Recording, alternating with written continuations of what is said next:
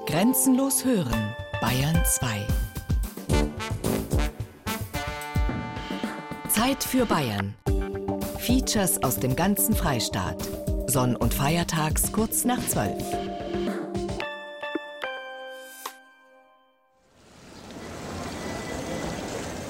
Der Augustusbrunnen ist ein beliebter Treffpunkt im Herzen der Stadt. An sonnigen Tagen ist das Wasserspiel von Einheimischen und Gästen dicht umlagert. Immer toll. Ja, der ist einfach so zentral, der ist einfach schön. Das ist für mich noch Kunst. Im Sommer toll, wenn das Wasser sprudelt, noch besser. Das gehört doch zu unserer Stadt, die Brunnen. Ja, das ist eine Attraktion, auch für die Gäste, die wo kommen. Gell? Der römische Kaiser Augustus blickt ungerührt auf das bunte Geschehen zu seinen Füßen herab. Die zweieinhalb Meter hohe und 27 Zentner schwere Bronzefigur mit Prunkharnisch, Mantel und Lorbeerkranz versinnbildlicht die Gründung Augsburgs durch die Römer vor mehr als 2000 Jahren. Der von Hubert Gerhard entworfene Augustusbrunnen wurde 1594 vor dem mächtigen Renaissance-Rathaus eingeweiht. So manch einem Zeitgenossen gefiel er damals gar nicht. Dem Architekten Heinrich Schickhardt war das Kunstwerk gar zu nackend. Der protestantische Jurist Hieronymus Fröschel kritisierte die Personifikation der Gewässer Lech, Wertach, Singold und Brunnenbach als vier gottlos Wassergötzen, zwei Mann und zwei Weiber. Der französische Schriftsteller und Philosoph Michel de Montaigne war hingegen hingerissen von den Augsburger Brunnen, als er 1580 von Gichtanfällen geplagt auf seiner Bäderreise von Paris nach Rom für einige Tage in Augsburg weilte. Sie gilt als die schönste Stadt Deutschlands. Bei unserer Ankunft fiel uns als erstes auf, dass man hier einen ungewöhnlichen Wert auf Reinlichkeit legt, denn wir konnten die Stufen der Wendeltreppe zu unseren Zimmern nur über die Stoffmatten beschreiten, mit denen sie abgedeckt waren, damit sie nicht beschmutzt würden. An verschiedenen Stellen besichtigten wir auch Häuser der Fugger, Lusthäuser für den Sommer. Sie tragen mit ihrer kostspieligen Pracht zur weiteren Verschönerung der Stadt bei. Eine Uhr, die lediglich durch Wasser in Gang gehalten wird. Anderswo wieder kann es beim Betrachten eines hübschen Springbrunnens geschehen, dass man auf unsichtbare Röhrchen tritt, die einem aus hundert Düsen plötzlich feinste Wasserstrahlen ins Gesicht spritzen. Hierzu passt famos der am Brunnen angebrachte lateinische Spruch Du wolltest neckischen Schnickschnack? Freu dich doch. Hier hast du ihn.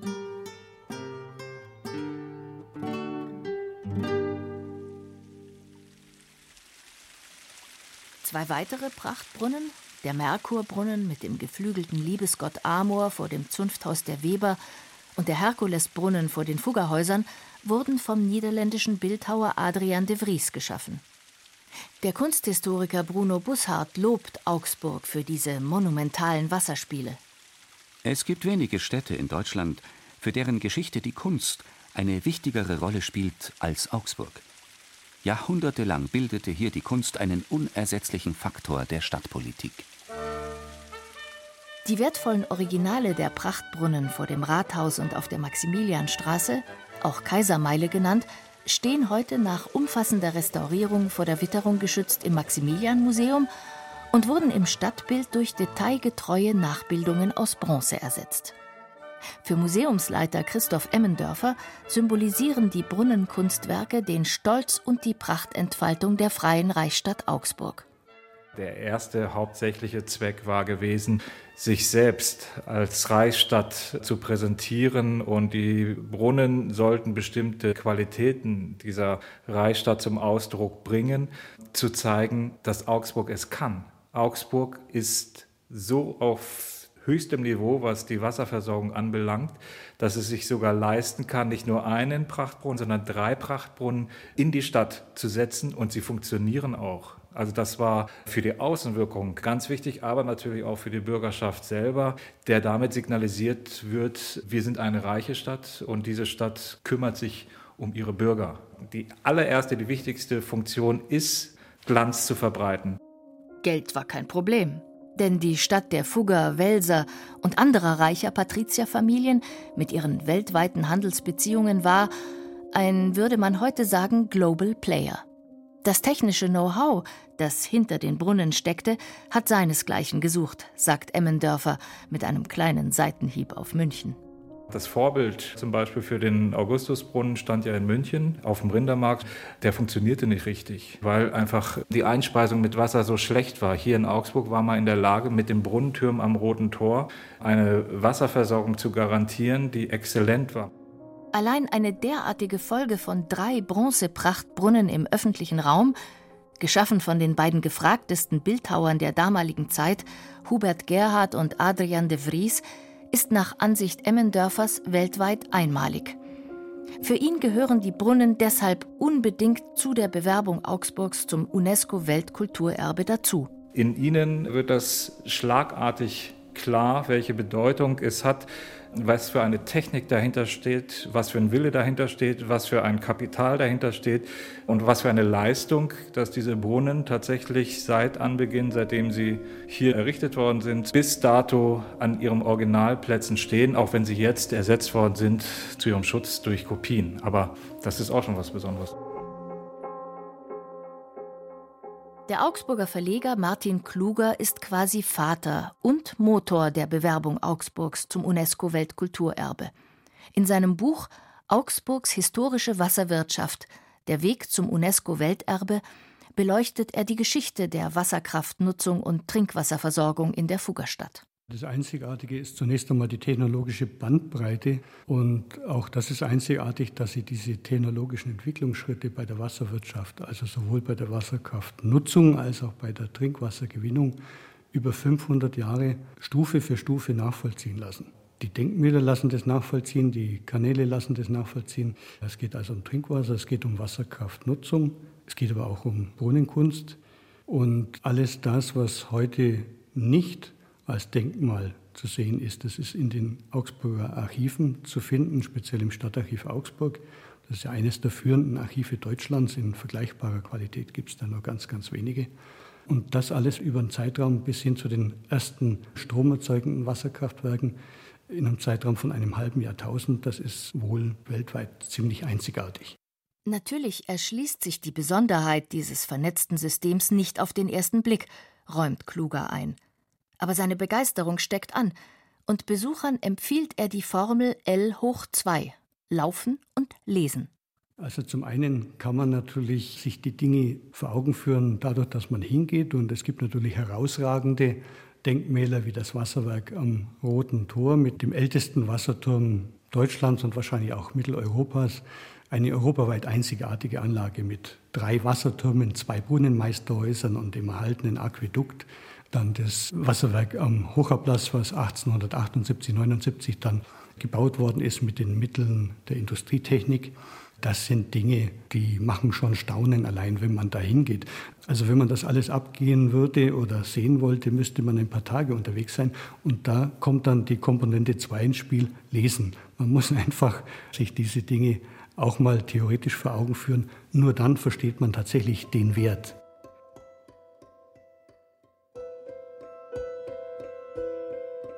Sieben von 39 bundesdeutschen Welterbestätten liegen in Bayern. Die Würzburger Residenz, die Altstadt von Bamberg, das barocke Opernhaus von Bayreuth, die Altstadt von Regensburg, die Wieskirche im Pfaffenwinkel, die prähistorischen Pfahlbauten rund um die Alpen und der obergermanisch-rätische Limes. Bayerisch-Schwaben ist auf der Welterbeliste bisher noch nicht vertreten. Martin Kluger ist zuversichtlich, dass sich das ändert. Ja, die große Chance, und das sagen alle Experten, die Augsburg hat, ist die Rarheit des Themas.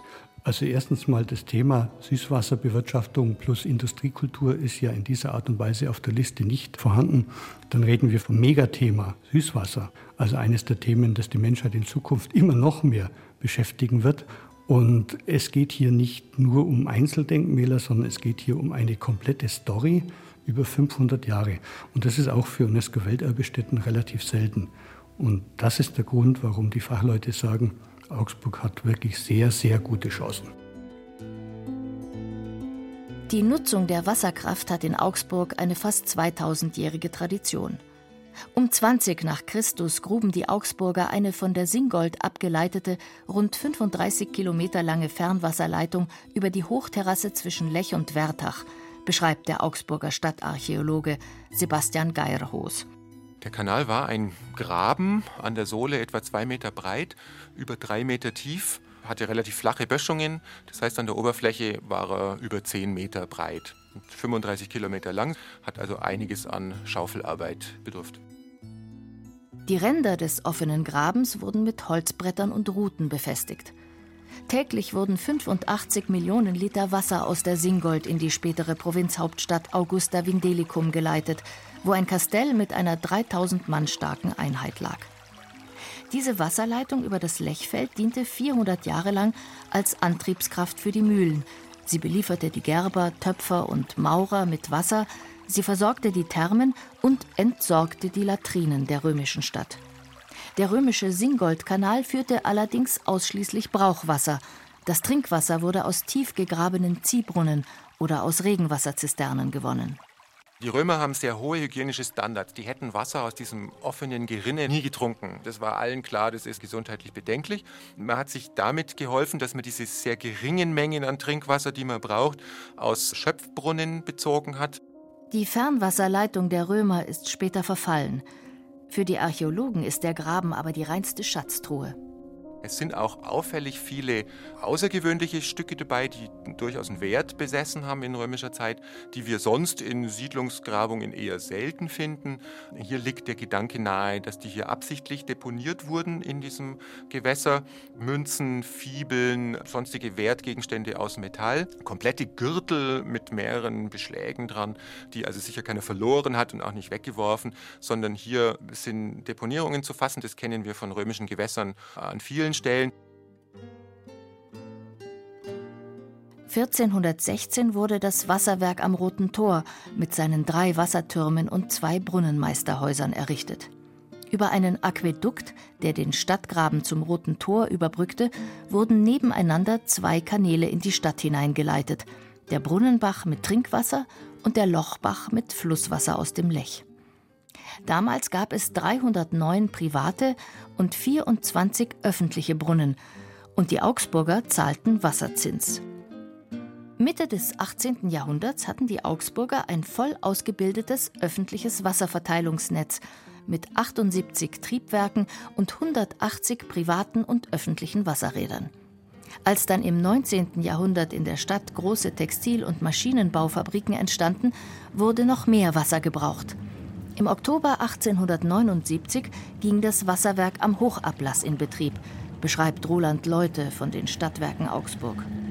Die Prämisse zum Bau dieses Werks war, es sollen alle Menschen in Augsburg mit Trinkwasser versorgt werden, mit gesundem Wasser, das keine bakteriologischen Keime hat und eben zum Preis, das jeder leisten kann. Das Wasserwerk am Hochablass löste alle bestehenden Augsburger Wasserwerke, auch das Wasserwerk am Roten Tor, in ihrer Funktion ab. Der Magistrat hatte eigens eine Satzung erlassen, die sämtliche Haushalte zum Anschluss an das neue Wasserleitungsnetz verpflichtete, das sauberes Grundwasser vier Kilometer vom Maschinenhaus des Wasserwerks am Hochablass bis zum zentralen Rathausplatz führte, wo es sich verzweigte. Dafür mussten in kürzester Zeit überall in der Stadt neue Trinkwasserleitungen verlegt werden. Verkeimtes Trinkwasser aus Bächen oder Brunnen und damit auch Choleraepidemien gehörten der Vergangenheit an. Die Augsburger bestaunten das neue Wunderwerk der Technik. Denn bis dahin hatte sich nur die reiche Oberschicht fließendes Wasser zu Hause leisten können. Der Bischof, die Fugger, noble Patrizierfamilien. Das gemeine Volk musste sich sein Wasser von den öffentlichen Wasserstellen holen. Die Herrschaftshäuser dagegen hatten einen eigenen Brunnen, weiß Stadtführerin Gudrun Nelle. Es gab noch keinen modernen Wasserhahn in unserem Sinne und schon gar nicht Kalt- und Warmwasser, aber eben Laufbrunnen und die liefen Tag und Nacht, ein bleistiftdünner Strahl. Wenn man einen stärkeren Strahl wollte, dann wurde ein Speckstein eingesetzt, ein geeichter Speckstein. Und der hat je nach Durchschnittsgröße eben auch die Wasserzufuhr regeln können. Seit 1412 wurde das Trinkwasser in der Reichsstadt Augsburg, wie andernorts auch, in Wassertürme hochgepumpt und dann von oben verteilt. Jetzt drücken drei Zwillingskolbenpumpen im Wasserwerk am Hochablass Trinkwasser von unten aus Bassins in das Leitungsnetz der Stadt. Technisch revolutionär waren die vier zehn Meter hohen geschmiedeten Druckwindkessel. Sie ersetzten einen Wasserturm und sorgten dafür, dass das Wasser mit 5,5 Bar stets gleichmäßig und ohne Druckschwankungen ins Rohrnetz floss. Die turmlose Wasserversorgung Augsburgs mit seinen damals mehr als 80.000 Einwohnern wurde von Besuchern aus der ganzen Welt bewundert. Der städtische Oberingenieur David Endres berichtet im Oktober 1881,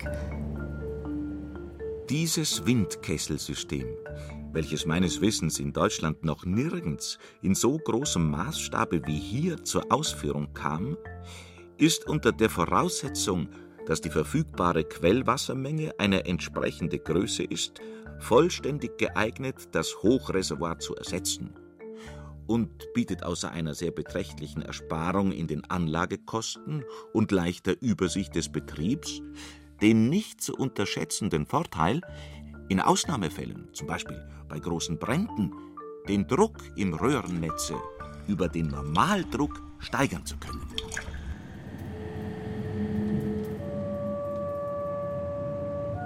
Das ockergelbe, schlossartige Wasserwerk im spätklassizistischen Stil mit seiner farbenfrohen Dekorationsmalerei erhielt bald den Beinamen Tempel der Technik.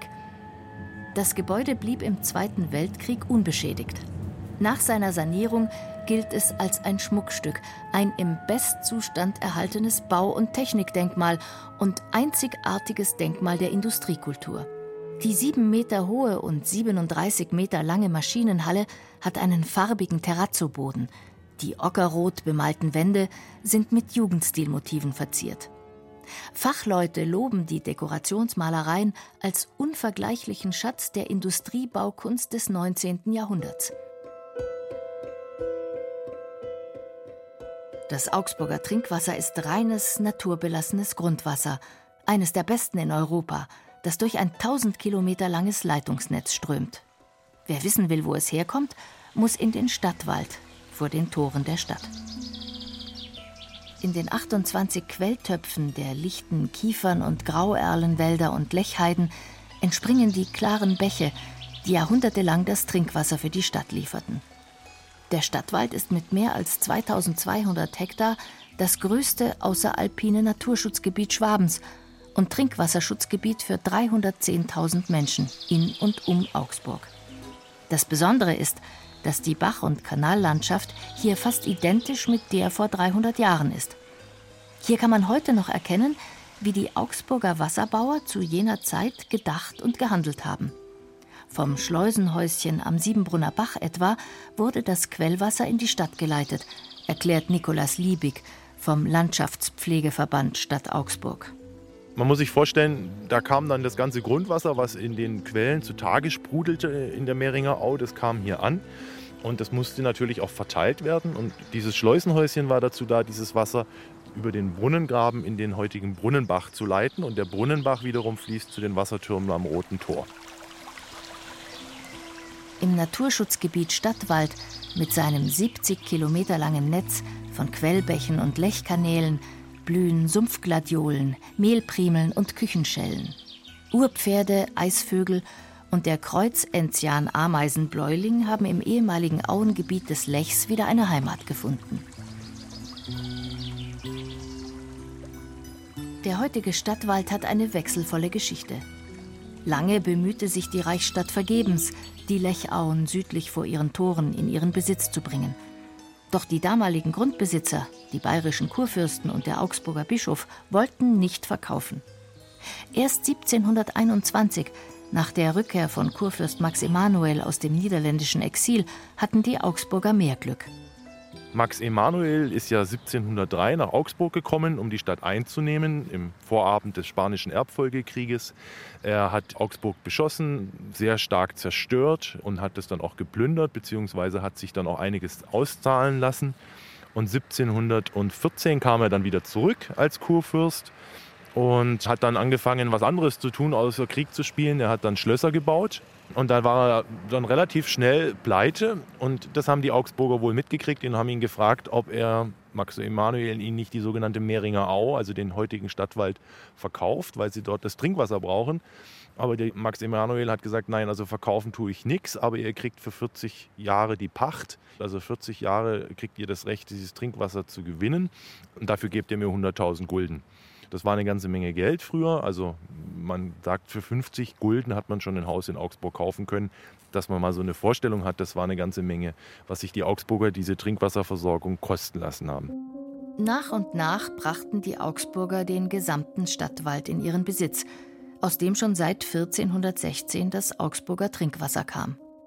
Für Liebig ist das Naturschutzgebiet ein ökologisches Kleinod und würdiges UNESCO-Weltkulturerbe. Das Besondere an diesem gesamten System ist, dass man hier wirklich sieht, dieses Wirkungsgefüge zwischen der Stadt und dem Umland. Eine Stadt an sich alleine kann sich nicht ernähren, kann kein Trinkwasser gewinnen. Die brauchen immer das Umland. Und hier sieht man noch die Spuren, wie die Augsburger damals gedacht haben, wie sie gearbeitet haben, wie sie gewirkt haben, um sich mit Trinkwasser zu versorgen. Und das macht das Besondere. Wir haben die Lieferanten, wir haben den Verteiler und wir haben die Abnehmer. Und dieses Gesamtsystem ist ja in einer Einzigartigkeit erhalten, wie man es sonst nirgends findet. Weltweit führt die UNESCO-Welterbeliste nur zwei Güter auf, die auf Wasserwirtschaft basieren.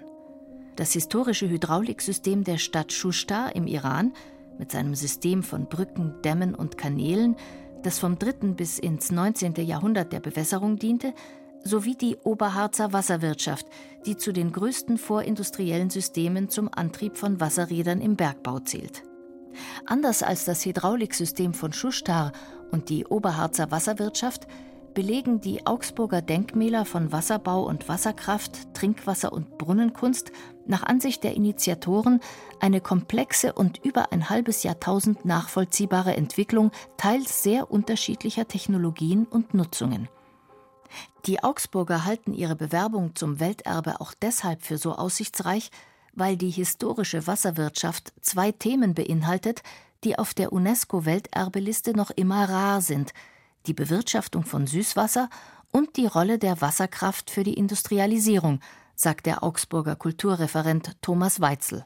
Es wird nicht um einen Einzelbrunnen von Adrian de Vries auf der Maxstraße gehen, sondern es wird um die Trinkwasserpolitik eigentlich gehen und den konsequenten Umgang mit Trink- und Brauchwasser durch die Jahrhunderte. Und darin werden dann die Wassertürme, das Wasserwerk am Hochablass, sozusagen die stummen oder die steinernen Zeugen für diese Geschichte sein. Aber im Wesentlichen ist der rote Faden der Umgang mit dem Wasser und die Wasserpolitik.